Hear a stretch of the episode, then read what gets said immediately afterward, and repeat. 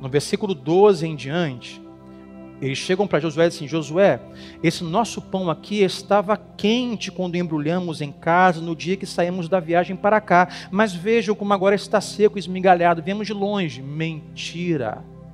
Eles eram vizinhos da terra, estavam lá. E vão dizer assim, no 13: Essas vasilhas de couro, Josué, é, que enchemos de vinho eram novas, mas agora estão rachadas. Mentira, trapaça porque não queriam ser mortos. As nossas roupas, vejam, gastaram na viagem. Josué, nós não somos daqui, Josué. Você não deve matar a gente. Faça um acordo conosco não nos matará. O que Josué fez? Deixa eu ver aqui a bolsa de vinho. É, tá bem velha, hein? Poxa, vocês são de muito longe. Deixa eu ver os pães. Rapaz, pão tá velho, hein? Muito tempo de caminhada. Olha as roupas. Tá bom faremos um acordo, não mataremos vocês. Olha o final do versículo 15, 14 que nós lemos.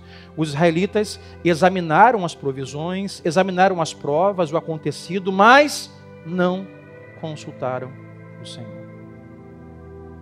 O que aconteceu?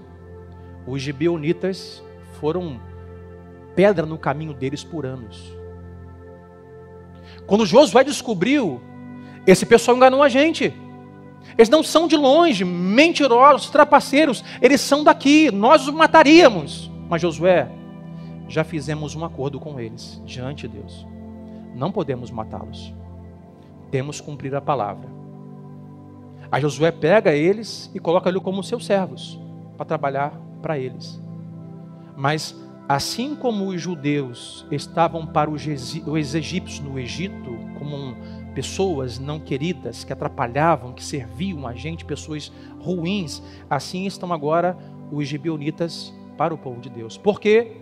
Porque não consultaram a Deus. Isso nos fala a quarta coisa. Não nos basta passos de fé e passos de obediência. Os gibeonitas nos ensinam sobre a necessidade de dar passos de sabedoria. Eu tenho fé. Eu vou obedecer. Mas no caminho precisamos de sabedoria. Cuidado com as trapaças do diabo. Cuidado com as ciladas. Cuidado com as armadilhas. Discernimento. Consultar a Deus aqui é dizer o seguinte: Deus, eu creio, estou caminhando. Deus, eu tenho obedecido a tua palavra. Mas Deus, diante da decisão que eu tenho que tomar agora nessa nova fase, o que o Senhor me diz? Eu pego ou não pego? Deus, eu compro ou não compro? Deus, eu vou ou não vou? Deus, eu, o que eu faço? É o que eles não fizeram.